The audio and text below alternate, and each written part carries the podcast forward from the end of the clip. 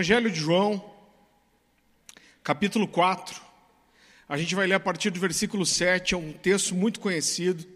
Alguns dias atrás, eu preguei uma mensagem aqui falando sobre a igreja primitiva, e a gente deu só uma pincelada sobre algo que eu quero explorar mais nessa noite.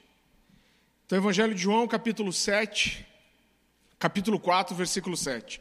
A palavra do Senhor diz assim: Nisso veio uma mulher samaritana tirar água. Disse-lhe Jesus: Dê-me um pouco de água. Os seus discípulos tinham ido à cidade comprar comida. A mulher samaritana lhe perguntou: Como o senhor, sendo judeu, pede a mim, uma samaritana, água para beber? Pois os judeus não se dão bem com os samaritanos.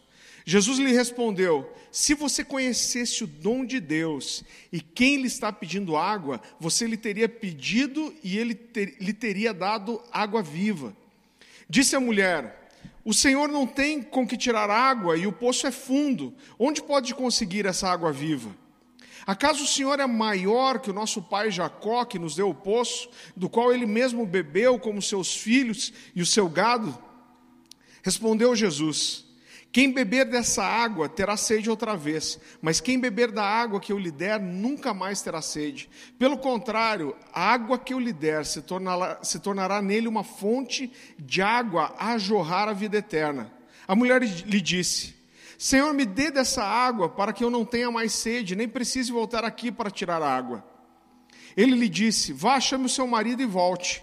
Não tenho marido, respondeu ela. Disse-lhe Jesus: você falou corretamente dizendo que não tem marido. O fato é que você já teve cinco e o homem com quem agora vive não é seu marido. O que você acabou de dizer é a verdade. Disse a mulher: Vejo que és profeta. Nossos antepassados adoraram nesse monte, mas vocês, judeus, dizem que Jerusalém é o lugar onde se deve adorar. Jesus declarou: Crê em mim, mulher. Está próxima a hora em que vocês não adorarão o Pai, nem nesse monte, nem em Jerusalém. Vocês, samaritano, vocês samaritanos adoram o que não conhecem. Nós adoramos o que conhecemos, pois a salvação vem dos judeus. No entanto, está chegando a hora, e de fato já chegou, em que os verdadeiros adoradores adorarão ao Pai em espírito e em verdade. São esses os adoradores que o Pai procura. Deus é espírito, e é necessário que os seus adoradores o adorem em espírito e em verdade. Querido, esse é um texto muito conhecido, mas Jesus faz aqui uma declaração muito interessante ele fala sobre uma adoração e ele diz que essa é a adoração que o Pai recebe, e ele fala de uma adoração que é adoração em espírito e em verdade. Eu não sei você, mas eu desde moleque eu achei intrigante essa declaração, porque a Bíblia ela não traz um aprofundamento, Jesus ele não explica melhor sobre o que ele está falando. É, quando eu preguei alguns dias atrás aqui sobre a igreja primitiva, o pastor Marcelo estava aqui, ele falou: olha, realmente é, é, é difícil de explicar. Se você pegar dez pastores diferentes e você perguntar para ele o que é adorar em espírito e verdade, todos eles vão dizer uma coisa diferente. Só que todo mundo tem a sensação que sabe o que, que é. Já viu isso? Pergunta para alguém assim: o que é adorar em espírito, em espírito e em verdade? Ah, adorar em espírito e em verdade é e aí o cara percebe que talvez não tenha uma explicação tão clara. E queridos, eu não quero bater o martelo sobre isso, e eu não quero ter a presunção de subir aqui e dizer para você: olha, adoração espírito em verdade é isso aqui. Eu creio que eu estou procurando entender, eu estou buscando nas Escrituras isso, e eu creio que a Bíblia dá alguns sinais para a gente. E eu acredito que o primeiro sinal está lá no versículo 22, quando Jesus diz: Olha, vocês, samaritanos, adoram aquilo que não conhecem. E eu gostaria de quebrar isso em duas partes para a gente tentar entender um pouco melhor o que é, em primeiro lugar, adorar em verdade e depois em espírito. Quando eu olho para esse texto, querido, versículo 22, para mim é como se Jesus dissesse: Olha, vocês só podem adorar aquilo que vocês conhecem. Vocês não conhecem a Deus, então como vocês podem adorá-lo? E querido, outra pergunta que me vem à cabeça, outro pensamento, é que se existe uma adoração que é verdadeira, logicamente deve haver uma adoração também que é falsa, que é mentirosa. E eu acho muito interessante também que essa declaração de Jesus, ela é muito semelhante à declaração que Paulo faz no Areópago. A Bíblia diz que ele estava pregando na região e era um lugar cheio de filósofos pensadores, e essas pessoas do Areópago chamam Paulo e falam: Olha, fala para a gente um pouco mais sobre o que é essa, essa doutrina, essa nova religião que você está pregando. E eles levam Paulo para o Areópago e ele diz o seguinte lá: abra comigo em Atos capítulo 17.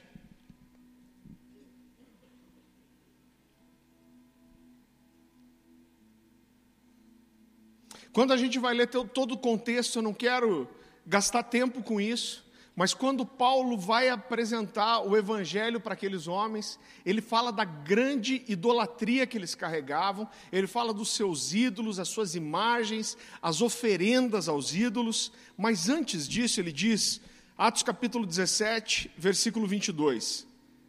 O apóstolo Paulo diz assim: Então Paulo, levantando-se no meio do Areópago, disse: Senhores atenienses, em tudo vos vejo acentuadamente religiosos, porque passando e observando os objetos de vosso culto, encontrei também um altar no qual está escrito ao Deus desconhecido. Então ele está dizendo que ele passou por aquela região onde existiam vários altares, vários, é, é, vários ídolos para serem adorados, e ele diz que ele viu ali um Deus, um altar que era levantado ao Deus desconhecido. Então Paulo diz: Pois esse que vocês adoram sem conhecer é precisamente aquele que eu venho anunciar a vocês. Então o que Paulo está dizendo, olha, vocês estão prestando adoração a algo, vocês estão prestando culto a algo que vocês não conhecem. E querido, quando nós olhamos todo o contexto, a gente vai perceber fácil que na verdade aqueles homens eles não eram adoradores, mas eles eram idólatras.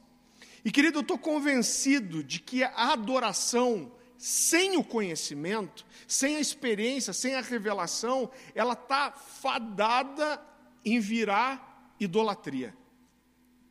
E quando a gente pega tanto Paulo quanto Jesus dizendo: olha, vocês precisam conhecer aquilo que vocês adoram, uma primeira figura que vem na minha mente é que quando um homem procura uma prostituta, ele procura uma mulher para ter um relacionamento com ela, ter sensações com ela, que deveriam ser consequência de um compromisso, de um profundo conhecimento e de uma intimidade. Mas porque esse cara ele não quer pagar o preço da intimidade, do compromisso, do relacionamento, do conhecer e tornar-se conhecido, é, ele, como ele não quer pagar por aqueles sentimentos com tudo isso, ele faz o quê? Ele está disposto a pagar com dinheiro. Agora, Deus não se vende. Eu acredito que é impossível apresentar uma verdadeira é, adoração a Deus sem um relacionamento. Para adorar a Deus em verdade é preciso compromisso, é preciso conhecer. A adoração vazia, e nós vamos ver isso em vários exemplos na Bíblia, mas a adoração vazia, ela não é recebida por Deus. E nós vivemos, querido, um ambiente na igreja. Né, eu fui, fui em um lugar ministrar esses dias e era uma chácara longe, e quando eu cheguei, irmão, o pau estava fechando a adoração. Era gente rolando lá e chorando e abrindo a boca, e mão levantada, e anjo nadando de costa. Pensa numa adoração que parecia que o céu estava ali. E aí passaram o microfone para mim, eu falei, oh, você pode sentar no seu lugar, eu quero que você abra a sua Bíblia comigo em tal texto. Irmão, acho que 5% do povo ali não tinha uma Bíblia na mão. Eu falei, não, pelo amor de Deus, irmão. Você vem aqui, se rola, baba, levanta a mão, diz que adora, que, que ama, mas você não se dá o trabalho de ter uma Bíblia na tua mão para conhecer aquilo que você está adorando. E eu entendo que Deus ele não aceita a adoração vazia, é, é, ela não é recebida por Deus. Sabe quem recebe a adoração vazia? O diabo. Vá comigo para Mateus capítulo 4.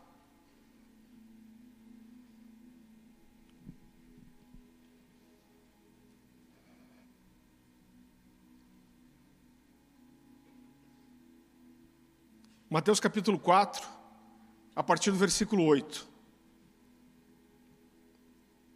Aqui é quando Jesus é tentado no deserto depois de 40 dias de jejum. Você sabe as tentações e o diabo termina a tentação dele para Jesus com uma última coisa.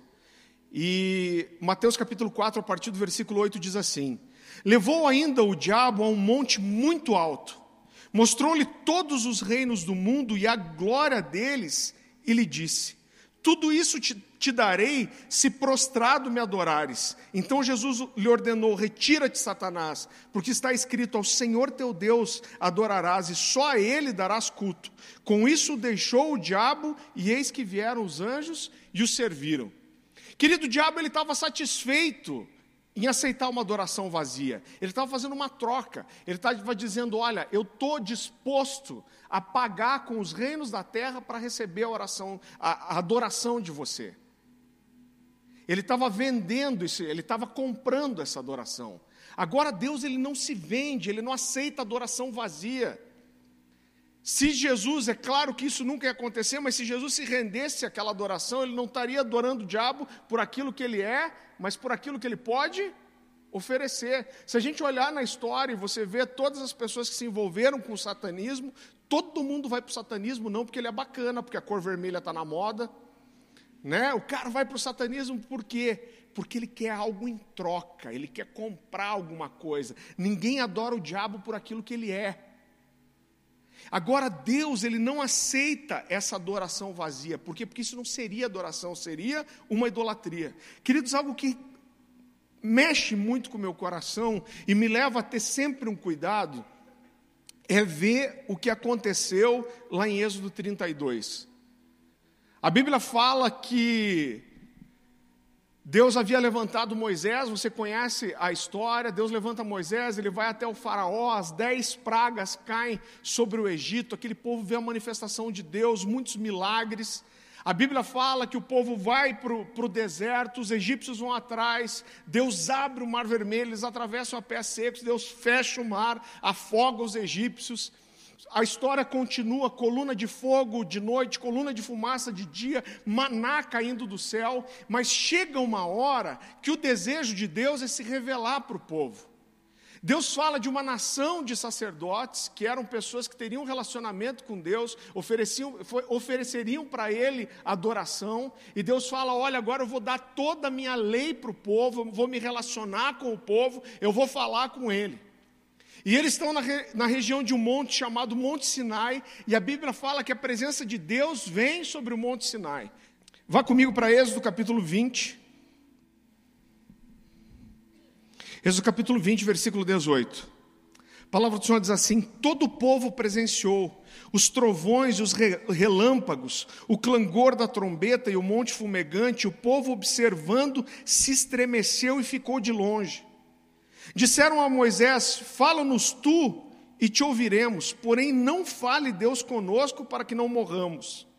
Então, o objetivo de Deus era se relacionar com aquele povo, falar com ele. Mas a Bíblia fala que quando o povo vê o fogo vindo, o clangor da trombeta, né, os raios, trovões, o povo não quer subir no monte, e eles chegam para Moisés, que era quem tinha relacionamento com Deus, quem estava disposto a pagar o preço de santidade, de se relacionar, de subir naquele monte, e eles dizem: Olha, Moisés, vamos resolver o negócio da seguinte forma: você sobe no monte, você fala com Deus, depois se desce, conta para a gente e diz o que a gente tem que fazer. E qual foi a resposta de Moisés? Versículo 20: Respondeu Moisés ao povo: Não temais Deus veio para vos provar e para que o seu temor esteja diante de vós, a fim de que não pequeis. O povo estava de longe em pé. Moisés, porém, se chegou à nuvem escura aonde Deus estava. Então, querido, eles não querem subir, eles terceirizam o relacionamento com Deus. Mas o mais interessante para mim é depois, é que depois de 40 dias, eu imagino a situação desse povo, todos os milagres que eles presenciaram, quem estava na frente de tudo isso? Moisés. Com quem Deus tinha falado na sarça ardente? Moisés. Quem Deus mandou abrir o mar vermelho? Moisés. Moisés era a figura de relacionamento com Deus. E quando Moisés sobe naquele monte fumegante, ele não desce por 40 dias, esses caras têm um raciocínio até lógico. Eles chegam para Arão, irmão de Moisés, que era, tinha havido sido, inclusive, deixado como responsável. Moisés estabeleceu ele, sob a direção de Deus. E eles chegam é, é, para Arão e falam: Arão, vá saber o que é feito desse Moisés que subiu o monte. Eles falam: olha, se esse Moisés não descer mais, se Moisés morreu lá, o que, que vai ser de nós? E eles dizem: Arão, a gente tem que se relacionar com Deus, e a gente precisa continuar, nós precisamos atravessar esse deserto e chegar na terra prometida. E aí o abençoado do Arão, irmão, fala: olha, quem tem ouro aí, traga para mim. E o povo começa a juntar joias e ouro e trazem para Arão. E Arão faz um bezerro de ouro. Agora, por que, que ele faz um bezerro? Esse povo tinha nascido e crescido no Egito. Como são os, os deuses egípcios? Todos eles com cara, fisionomia de animais. Né? O chacal, eu não sei o que mais, o leão. Irmão, um zoológico. Né? Então é isso aí, você, vai, você não lembra, isso aí é um, é um monte de bicho. Então talvez ele criou a imagem mais parecida daquilo que era a referência para ele. Agora, o que eu acho mais interessante é que, que Arão faz esse, esse bezerro de ouro, e quando ele chama o povo, ele não dá um nome para aquele bezerro, tipo um nome egípcio, ou alguma coisa do tipo: esse aqui é o magnânimo bezerro celestial, Senhor de todos os pastos. Não, não é isso. Ele chama o povo e ele fala para o povo: olha, esse aqui são os teus deuses que te tiraram do Egito. E depois ele diz: amanhã nós faremos uma festa ao Senhor. Agora, sabe o que é mais interessante aqui? É que quando ele usa a palavra Senhor, isso não é a palavra é, é semelhante para traduzir como Deus, ou, ou Senhor mesmo no hebraico, mas a palavra que ele usa é Javé, que era o nome pessoal de Deus. Então isso me leva a entender, querido, que quando eles fazem aquele bezerro de ouro, eles não tinham simplesmente caído numa adoração voluntária, mas eles estavam tentando se relacionar com Deus que eles não tinham relacionamento. O único cara que tinha relacionamento com Deus era Moisés.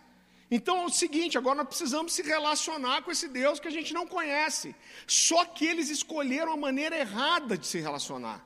A Bíblia fala que quando está no quadragésimo dia, Deus chega para Moisés, e eu acho engraçado esse texto, que você vai lendo, Deus está falando, meu povo, meu povo, meu povo. Quando o povo cai na idolatria lá, Deus fala, Moisés, o seu povo caiu em idolatria. Né? É como ele dissesse, essa característica está mais parecida com a sua que com a minha. Então Moisés desce, o povo está adorando aquele bezerro de ouro, prestando culto para ele, e a Bíblia fala que o povo cai na farra. Mas olhando para o texto, me parece que inicialmente eles queriam ter um relacionamento com Deus. E querido, muitas vezes, eu tenho visto isso na igreja, nós somos, nós somos levados para o mesmo caminho. Nós somos uma igreja cheia de pessoas que não têm relacionamento com Deus que não conhecem Deus, que não construíram intimidade com Ele, que não têm vida devocional, que não têm vida de oração e que não conhecem a palavra de Deus. E aí o que esse cara adora? Um bezerro de ouro. Por quê? Porque não conhece. Conhece como? De ouvir o relacionamento que o pastor tem? De ouvir uma palavra de 45 minutos uma vez por semana? Não conhece. E a consequência é que nós vamos, em vez de nós nos moldarmos à imagem de Deus, nós vamos criando um Deus à nossa semelhança. Então a gente faz um bezerro de ouro e a gente acredita mesmo que aquele ali é Deus. Como que é o seu Deus? Ah, o meu Deus é um Deus que é só graça. É um Deus que não confronta meu pecado, que me ama, que entende tudo as minhas presepadas né? Eu, eu, eu, nunca esqueço um vídeo, tem um vídeo que circula pela internet, que é um daqueles programas policiais, e aí o, aquele repórter vai entrevistar um, um, um bandido, um ladrão, e chega uma hora que ele fala assim: não, Deus o livre. Aí o repórter fala: Você acha que Deus aprova tuas presepadas? Ele falou: Aprovar não aprova, mas ele passa os panos, né? Irmão, eu tenho visto muita gente na igreja assim: Não, Deus não apoia, mas ele ele passa os panos no meu pecado. Deus me entende. E você vai criando uma imagem distorcida e você adora aquilo, você se relaciona com aquilo como se fosse Deus. Agora, isso é uma adoração falsa, porque aquilo que você está adorando, querido, não é Deus. Se quer saber quem é Deus, existem dois caminhos para conhecer Deus: através da palavra porque a palavra de Deus, nós conhecemos o coração dele, o caráter dele, a vontade dele, o propósito dele em nos formar. Deus se revela. Né? Eu vejo os calvinistas, toda vez que se aperta ele em alguma coisa, ele fala assim: não, mas os pensamentos de Deus são mais altos que os nossos. Mas Deus escolhe revelar o caráter dele nas Escrituras. Deus escolhe se apresentar e dizer: olha, eu sou assim. Deus revela-se através das Escrituras, ele diz: Eu sou amor, eu sou juízo, eu sou justiça, eu sou santo. Não sou eu que estou inventando isso, é Deus se revela dessa forma. E a outra forma de conhecer Deus, querido, é através da nossa vida de oração, do nosso relacionamento íntimo com Deus. E eu entendo então que adorar em verdade, querido, é conhecer quem eu estou adorando. E é fazer com que aquilo que eu canto, com que as minhas palavras sejam condizentes com aquilo que está no meu coração. Davi é provavelmente, querido, o maior exemplo das escrituras é, é, de um adorador. Davi muda tudo. Quando a gente olha para o Antigo Testamento, a coisa era, era tão rígida, essa adoração era até fria. Né, então, no tempo sacerdotal, quando existiam os sacerdotes, você não podia nem oferecer nada para Deus. Se você queria oferecer uma oferta, alguma forma de adoração, porque antes de Davi, é, adorar o Senhor se resumia basicamente em ofertar alguma coisa para Ele, você não podia fazer isso sozinho, você tinha que fazer isso através de um sacerdote. Então, se até o sacerdote se apresentava para ele e ele apresentava para Deus. Mas Davi muda tudo isso e ele traz as canções, ele traz é, é, a música para adoração. E eu fico impressionado com o nível de revelação da pessoa de Deus que Davi teve. Quando você olha para Davi, você vê que ele, ele alcançou algo que outros não alcançaram. Abra sua Bíblia comigo no Salmo 51. Salmo 51, versículo 15. Dependendo da versão da sua Bíblia, ela vai ter uma observação no subtítulo do capítulo 51, dizendo que Davi escreveu esse salmo depois que ele havia que o pecado dele havia sido confrontado por Natã. Quem tem isso na Bíblia? Sua Bíblia diz isso. Acho que a maioria das pessoas. Então diz, ó, Salmo de Davi, que foi escrito logo depois que Natan confrontou seu pecado. Esse cara foi exposto por Natan, ele reconhece seu pecado, ele tem uma sentença dura. Deus diz para ele: Você não vai morrer, mas, cara, eu vou suscitar da sua família desgraça. Aquilo que você fez escondido com a mulher de Urias, vão fazer com as suas esposas. A espada jamais vai se afastar da sua casa, a espada dos Amonitas. Sua filha vai morrer. Foi para... Seu filho vai morrer. Foi por isso que Davi passou. Ele veste pano de saco, ele põe cinza na cabeça, ele jejua, ele chora, mas o filho morre. E depois Davi escreve esse salmo. Salmo 51, leia comigo versículo 15 a 17. A palavra do Senhor diz assim: Abre, Senhor, os meus lábios, e a minha boca manifestará os teus louvores. Pois não te comprases em sacrifícios, do contrário, eu os te daria, e não te agrada de holocaustos, e, e, e não te agrada de holocaustos sacrifícios agradáveis são o espírito quebrantado, o coração compungido e contrito, não desprezará, desprezarás, ó Deus. Agora, por que, é tão louco esse texto? Sabe por que, que é tão louco esse texto? Porque o que Deus pedia nessa época era sacrifício holocausto, irmão. Deus está dizendo para o povo, ele estabelece uma lei através de Moisés, ele diz: Sabe o que vocês vão me oferecer? Sacrifício e holocausto. Mas Davi tem uma experiência de perder o filho, de ter uma oração que Deus não respondeu. A Bíblia fala que as pessoas que estavam em volta de Davi, quando o filho morre, ficam preocupados, não queriam nem chegar nele. Dizem: Olha, se enquanto o filho estava doente, esse cara estava desesperado desse jeito, chorava, não comia, estava todo sujo, rasgado. Imagina o que vai ser quando a gente disser que a criança morreu. Mas quando ele percebe o movimento, ele fala: meu filho morreu, e eles dizem morreu. O que, que Davi faz? A Bíblia fala que ele se levanta, ele toma banho, ele se perfuma e ele vai adorar. Irmão, isso é fruto de revelação. E depois disso, esse cara chega para Deus e fala assim: Senhor, o Senhor está dizendo que quer sacrifício e holocausto. Ele diz, mas se fosse isso eu te daria. Mas na verdade o que o Senhor quer, eu sei o que quer, é um coração contrito e quebrantado. Isso o Senhor não vai desprezar. E esse cara que é a nossa maior referência de adoração, que mudou é a visão de adoração no Antigo Testamento, esse cara era alguém que tinha uma revelação muito profunda e um relacionamento muito profundo com Deus. Esses dias eu vi um cara pregando, irmão, tem uns profetas da língua preta e hoje na internet que eu vou te falar uma coisa. E esse cara, cheio de convicção, ele dizia o seguinte: ele criticava a adoração contemporânea. Então falava essas músicas, e daí começava a falar o nome de um monte de gente. Não, porque fulano canta isso, porque ciclano canta aquilo. E ele dizia, com né, aquele jeito de espiritualidade. Nós temos que voltar a cantar os salmos, nós temos que cantar a Bíblia, porque o modelo bíblico é cantar os salmos. Irmão, Davi não cantou os salmos, não cantou a Bíblia. Davi escreveu os salmos. Davi cantou e adorou, e adorou expressando aquilo que estava no coração dele. Quando Davi começa a adorar, ele não pegou uma lista, deixa eu ver um livro aqui da Bíblia, mas ele pôs para fora aquilo que estava no seu coração. E eu acredito que isso é o que faz esse cara ser um adorador tão singular. E quando você olha para o Salmo, você vê que ele briga com Deus, que ele reivindica as promessas, não é só adoração, não. Ele fala, Deus, até quando o Senhor vai permitir que os meus inimigos me toquem? Até quando o Senhor vai virar o rosto para mim?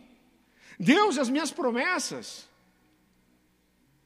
Então por quê? Porque esse cara, aquilo que ele cantava, aquilo que saía da boca dele, expressava exatamente o que estava no seu coração. Irmão, quando você vai para Jó, e eu acho isso incrível, Jó passa o livro inteiro questionando Deus. Ele questiona Deus e daí vem os amigos de Jó. E os amigos de Jó eles eram bem crentes. E eles chegam para Jó e falam assim: Cara, como que você questiona Deus? Você é louco. E, e eles falam: De forma alguma isso ia acontecer com o justo. Você deve ter mergulhado no pecado, você deve ter pecado, deve ter iniquidade escondida. E Jó continua fazendo o quê? Ele questiona os, os amigos e questiona Deus. E os amigos estão ali, defendendo Deus, defendendo Deus, defendendo Deus. No final do, do livro, Deus chega para Jó e fala: intercede pelos seus amigos, porque eles falaram ao meu respeito que não é verdade, diferente de você. E ele chega para os amigos e fala: vocês vão pedir para Jó orar por vocês, porque vocês falam quem, para quem que Jesus, para quem que Deus está falando isso? Para os defensores. E ele fala: vocês falaram ao meu respeito que não é verdade, diferente do meu servo Jó. Agora Jó, querido, expressou o coração dele para Deus. Então, querido, para que a gente adore em verdade aquilo que nós cantamos, quando nós levantamos a nossa mão, aquilo que nós declaramos, para que a nossa oração, a nossa adoração seja verdadeira. Isso deve expressar uma verdade que está no nosso coração.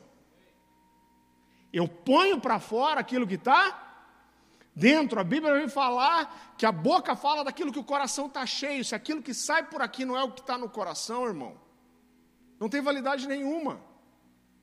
É o que a gente costuma ensinar nos batismos. O batismo é uma declaração pública daquilo que eu criei. Então a Bíblia fala: aquele que crer e for batizado será salvo. Então o batismo ele só é importante porque ele é uma declaração externa e pública de uma decisão que eu já tomei no coração. Agora um batismo sem a decisão é só um caldo.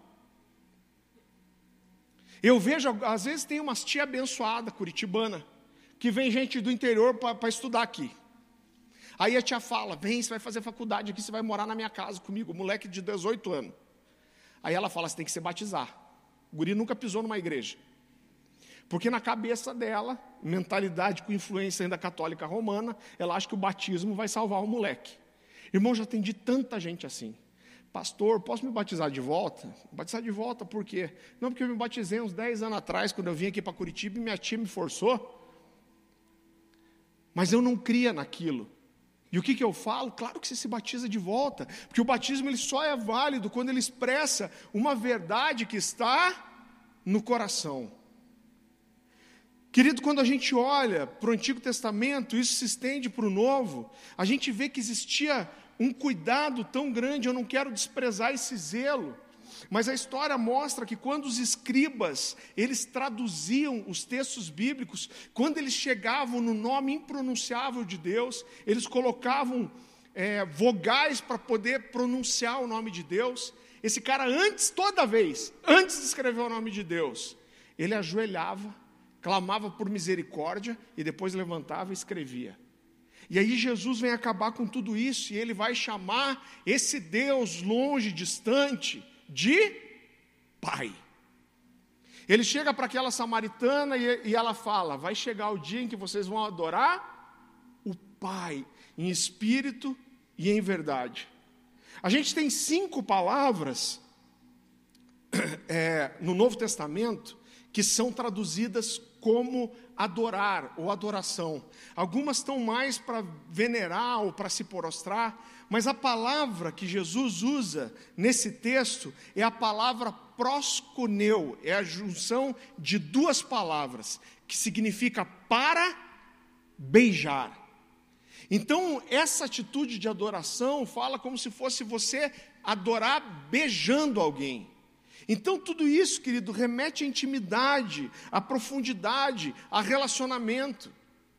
Eu acho interessante que Jesus ele fala com essa samaritana no poço de Jacó. Agora, quem era Jacó? Jacó era o cara que veio de uma descendência, ele era neto de Abraão, né? E, e os pais, os avós tinham um relacionamento com Deus, mas esse cara não tinha. Ele leva um processo para conhecer a Deus.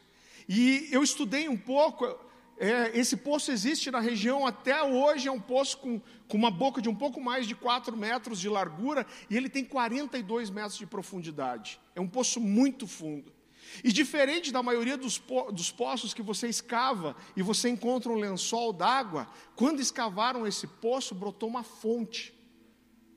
Então isso fala de algo para mim que a adoração ela fala de algo que você tem que cavar, você tem que ir profundo até encontrar a fonte.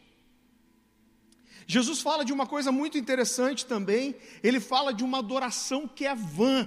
Isso é muito forte. Ele está dizendo que essa adoração, ela, ela é em vão, ela é uma adoração vã. Eu queria que você abrisse comigo em Marcos capítulo 7.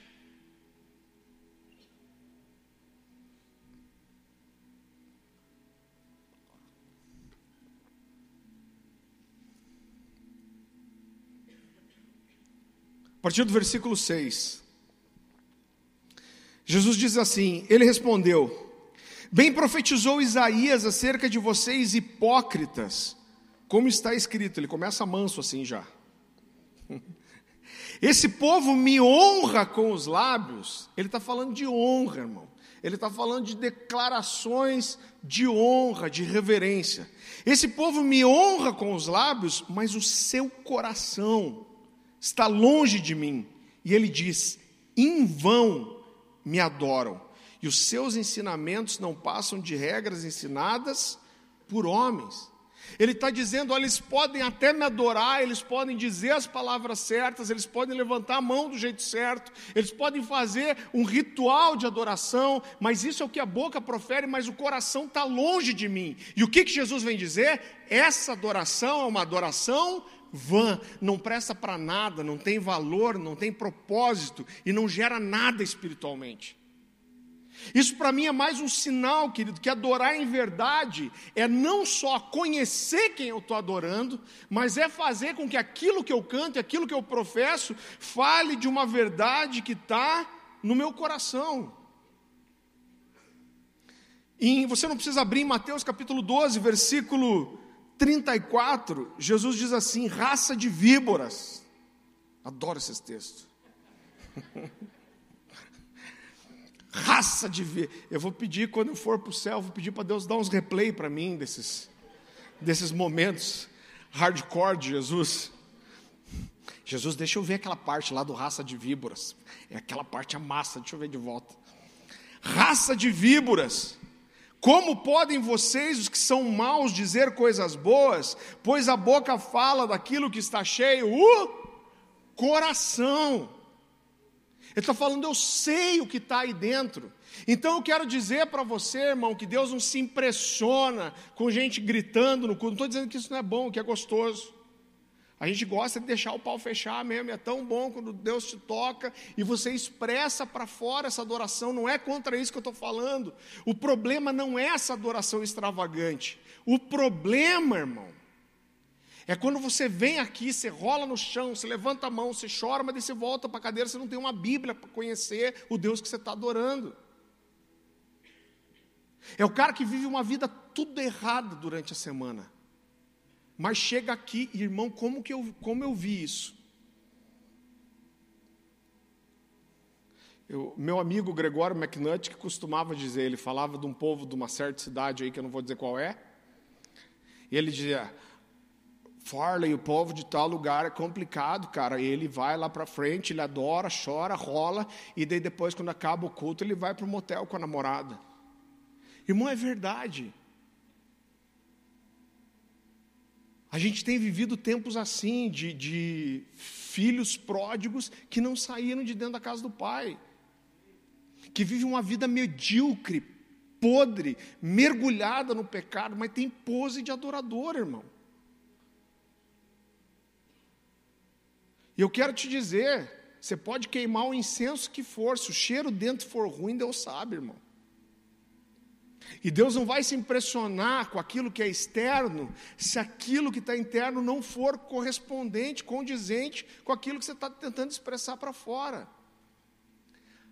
Agora, essa é a marca da nossa geração, né? É, é, é, essa coisa é, falsa. A gente tem imagem de crente, a gente tem os trejeitos de crente, a gente tem o vocabulário de crente, mas a gente não tem o coração de crente. A gente não tem o procedimento de crente. Eu não estou falando de vocês, amo vocês, vocês são jovens singulares. Mas, irmão, eu tenho visto coisa por aí que tem me assustado.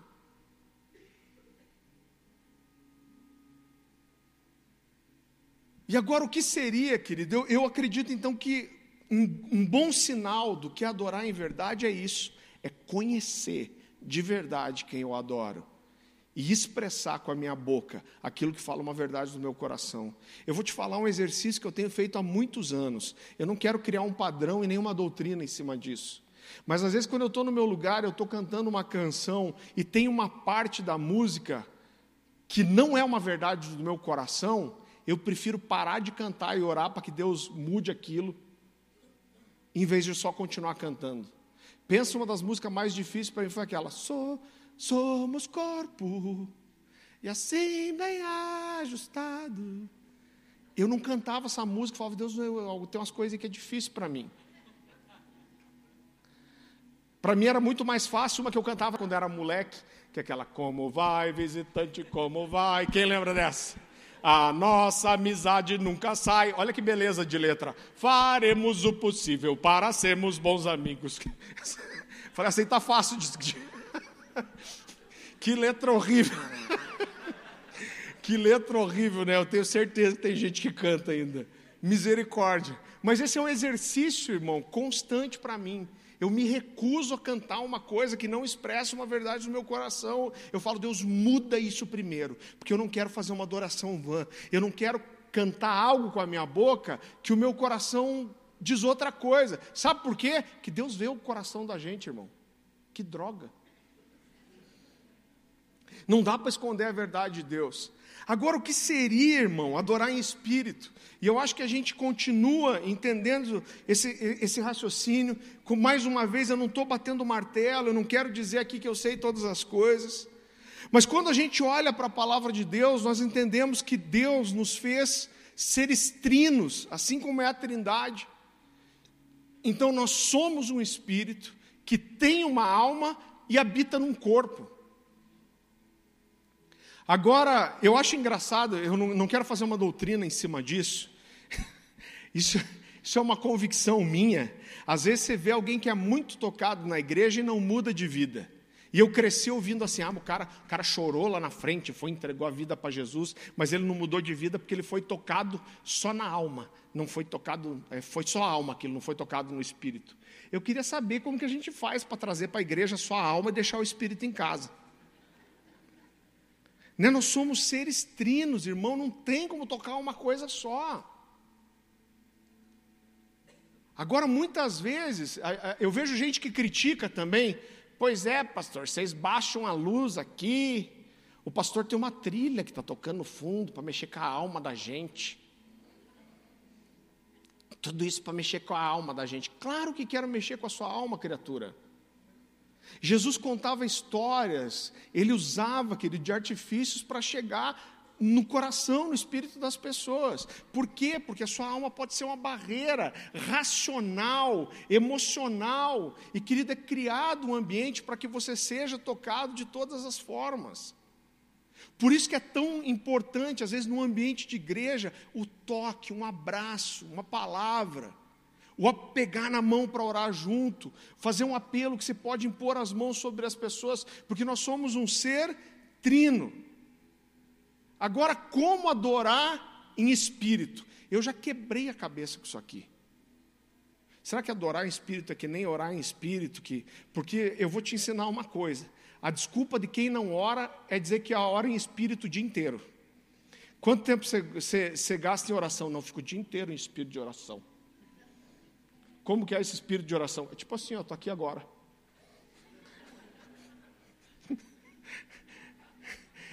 Eu não. Você só não está vendo, mas, mas por dentro eu estou queimando. Olha aqui, ó. Eu,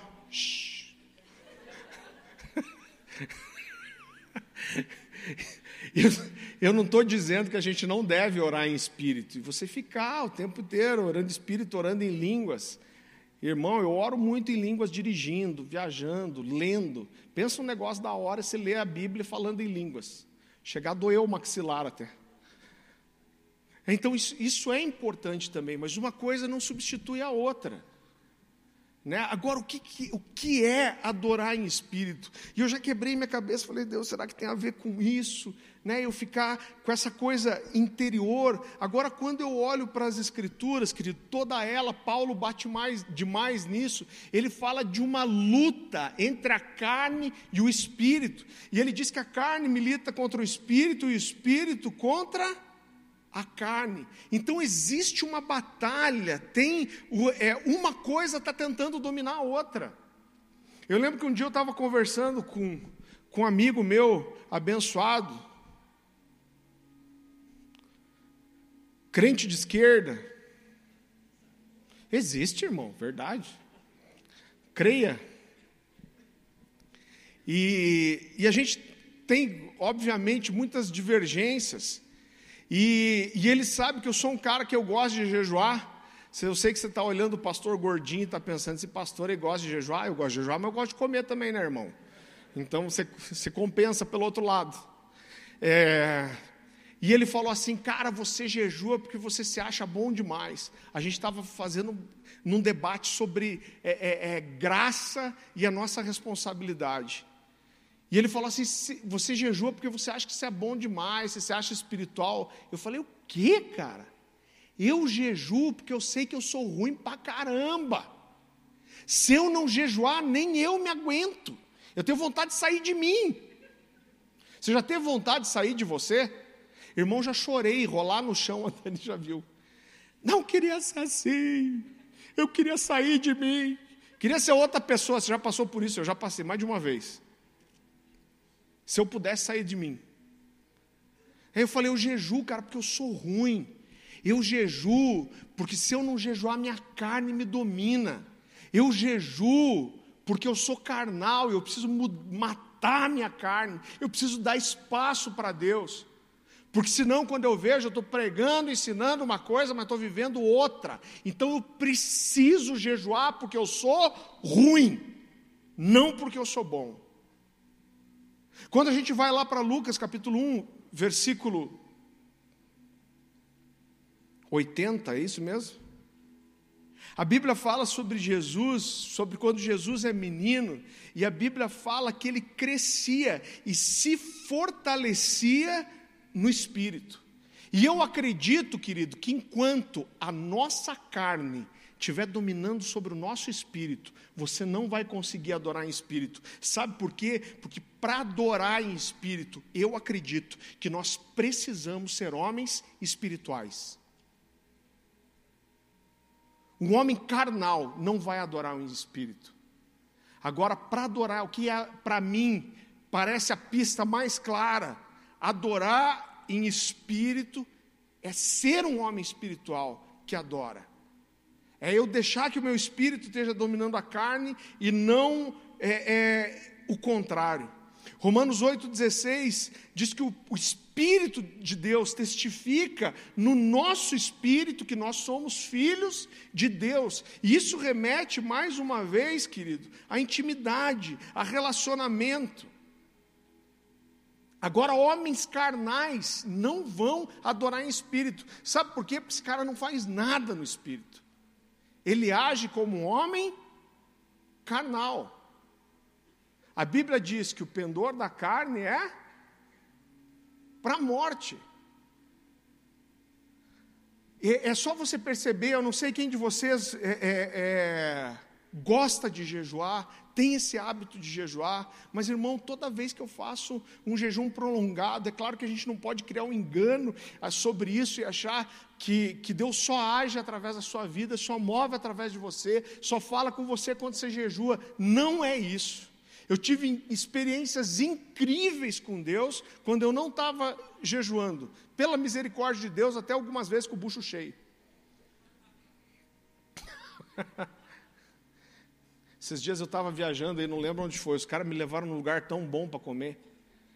Eu pequei, irmão. Aí o garçom, acho que viu que eu estava batendo forte, ele chegou no fim e falou assim: O senhor quer mais alguma coisa? Eu falei: Só o perdão de Deus agora.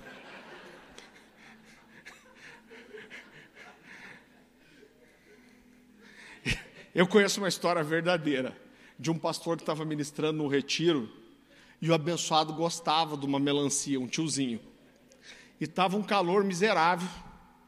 E trouxeram uma, trouxeram uma melancia para o tio, irmão. E partiram aquela melancia vermelhinha lá do, do Nordeste. A fruta do Nordeste é outra coisa. E esse pastor começou a comer a melancia, parece que um negócio possuiu ele, irmão. Que ele foi destruindo aquela melancia, comendo, comendo, comendo, mas ficou que estava assim. Daí, quando ele está no fim da melancia, fica endemoniado, irmão.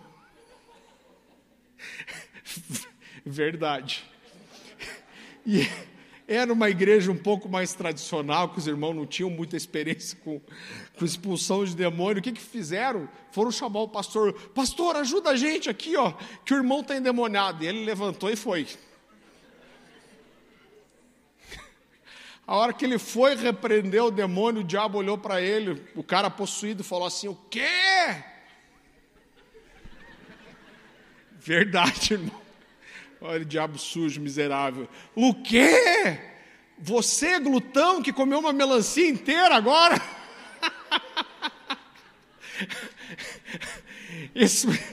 Mas o pastor era safo, irmão. O pastor olhou para ele, apontou dele e falou assim: Olha aqui, diabo, com melancia, sem melancia, você vai sair no nome de Jesus. E aí ele vazou. Mas ele tentou. E, então. Então, é, é, eu não quero construir uma imagem errada, irmão, de que Deus só vai mover através de você quando você está em jejum, até com o bucho cheio de melancia. A coisa pode acontecer, mas irmão, é, é inquestionável que quando você entra num período de jejum, você mata a sua carne, o seu espírito aviva. Você está tá dando ocasião, você está provocando o céu, você está dizendo, Deus, eu quero que minha carne seja dominada pelo seu espírito. E, e você entra numa condição diferente.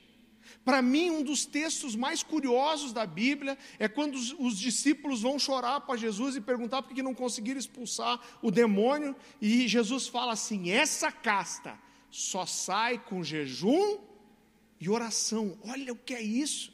Jesus está dizendo: olha, existe um nível de batalha espiritual, existe um nível de intervenção sobrenatural que você só vai alcançar se você orar e jejuar. Então existe algo aí, querido. A gente não pode espiritualizar demais, mas também não pode deixar de lado essa verdade.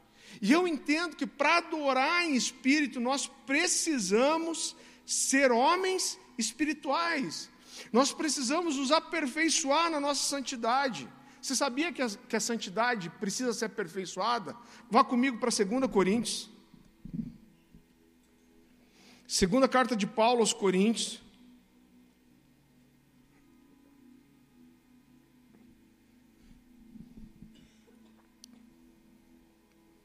Capítulo 7. Versículo 1. A palavra do Senhor diz assim: Amados, visto que temos essas promessas, purifiquemo-nos de tudo que contamina o corpo e o espírito. A Bíblia está dizendo aqui que nós podemos trazer coisas para a nossa vida que não é só o corpo que vai contaminar, mas vai contaminar também o nosso espírito. E ele continua dizendo: aperfeiçoando a santidade no temor do Senhor. O que, que aperfeiçoa a sua santidade aqui? É o temor. E eu tenho visto uma igreja hoje que está longe de temer a Deus. Eles acham que sempre Deus está tudo bem, como dizia a figura lá, Deus vai passar os panos né? Tá tudo certo, Deus não se importa com o que eu faço. Ele ama, ele me entende, ele entende meu pecado, ele me aceita do jeito que eu sou, o que eu faço não importa. Mas ele está falando de uma santidade que é aperfeiçoada, querido, pelo temor do Senhor. E ele está falando da gente não contaminar o nosso espírito. Agora, tudo isso nos leva a construir para Deus um altar de adoração. Eu construo um altar. Eu gosto muito de uma frase do, do Luiz Hermínio, e ele usa algumas referências do, do Antigo Testamento, quando algo era apresentado para o Senhor, como é, Gideão fez, e ele trouxe uma oferta para o Senhor, ele coloca a oferta na pedra, a Bíblia fala que o anjo do Senhor toca com o cajado aquela oferta, e fogo levanta e consome a oferta. E o Luiz Hermínio diz assim: Nós se nós queremos que o Senhor venha, nós precisamos construir um altar para Ele, porque se nós construirmos um altar, Ele vem. Como isso tem mexido com o meu coração, como tem me provocado a, a sondar o meu coração, a verdade daquilo que eu estou professando. E para mim, querido, essa foi uma das verdades que Davi reconheceu. Davi chega para Deus e fala: sonda-me, ó Deus, e vê se há em mim algum caminho mau. Em outro momento ele fala: olha, me ajuda com os pecados que eu não, que eu não reconheço. Então está dizendo: eu preciso me analisar, eu preciso ver como está a minha vida, eu preciso ver se a minha adoração é condizente, se é verdade aquilo que eu expresso com a minha boca, ou se eu só estou levantando a minha mão e fazendo um ritual por fora. Agora eu quero entender isso, esse tem sido o meu clamor. Quando eu preparei aquela mensagem sobre a igreja primitiva, nem era minha, minha intenção mergulhar nisso, mas isso não saiu do meu coração esses dias. Eu tenho falado, Deus, eu preciso entender, eu preciso reconhecer esse lugar, eu preciso que o Senhor me leve para isso, eu preciso consertar aquilo que está errado, e eu quero ser alguém, porque a tua palavra fala que o Pai procura os adoradores que adoram o Espírito e em verdade. Então, se eu quero ser encontrado pelo Pai, eu quero ser aprovado, eu preciso ser um desses caras que adora em espírito e em verdade. E para isso eu preciso saber o que, que é. A sua vida precisa ser um incenso, a sua vida precisa ser um altar, porque quando a sua vida for um altar, a adoração vai sair dali. Você recebe essa palavra? Baixa tua cabeça, fecha teus olhos.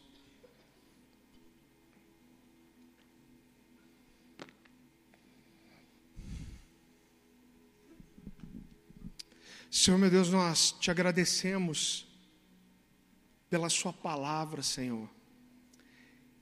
E eu quero abrir meu coração para os meus irmãos aqui, eu não quero. O meu papel é, é, é comunicar a verdade, é para isso que o Senhor me chamou.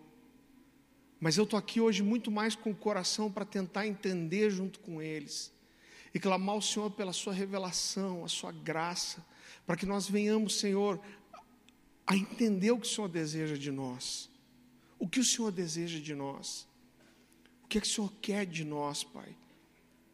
Davi entrou nesse lugar tão profundo de falar: olha, o Senhor tem pedido uma coisa, o Senhor estabeleceu algo na lei de Moisés, mas se o Senhor quisesse isso mesmo, eu te daria, mas não é isso que o Senhor quer. Só que é um coração contrito, quebrantado, e esse o Senhor não vai desprezar. E nós queremos entrar, Senhor, nesse lugar onde não seremos desprezados, onde a nossa adoração vai agradar o teu coração, onde nós seremos um incenso para o Senhor. Eu te peço que o Senhor nos traga, Senhor, entendimento, graça, revelação da tua palavra, da tua vontade. Se o Senhor está provocando isso no nosso coração, é porque o Senhor quer nos levar para um nível mais profundo de entendimento, de revelação, de compreensão. Nos faz crescer nisso, Pai. Nos faz crescer na intimidade, nos faz crescer no relacionamento, nos faz crescer na revelação, Senhor. Que a nossa vida seja um altar. Eu quero te convidar a ficar em pé no seu lugar. Eu quero que você faça aí sua oração com tudo aquilo que você ouviu. Eu quero que você pense sobre o que você tem cantado, o que você tem dito para Deus durante a adoração. E que você peça para o Senhor, fale, Deus me revela, me, me ensina a sondar e entender meu coração. E eu quero oferecer para o Senhor uma adoração que é verdade, uma adoração que é uma adoração em espírito. Eu quero te entregar isso, porque a tua palavra fala que o Senhor procura isso, e eu quero ser encontrado, eu quero ser um dos daqueles que o Senhor procura. Abra seu coração, que nós possamos levantar e apresentar um altar para o Senhor nessa noite.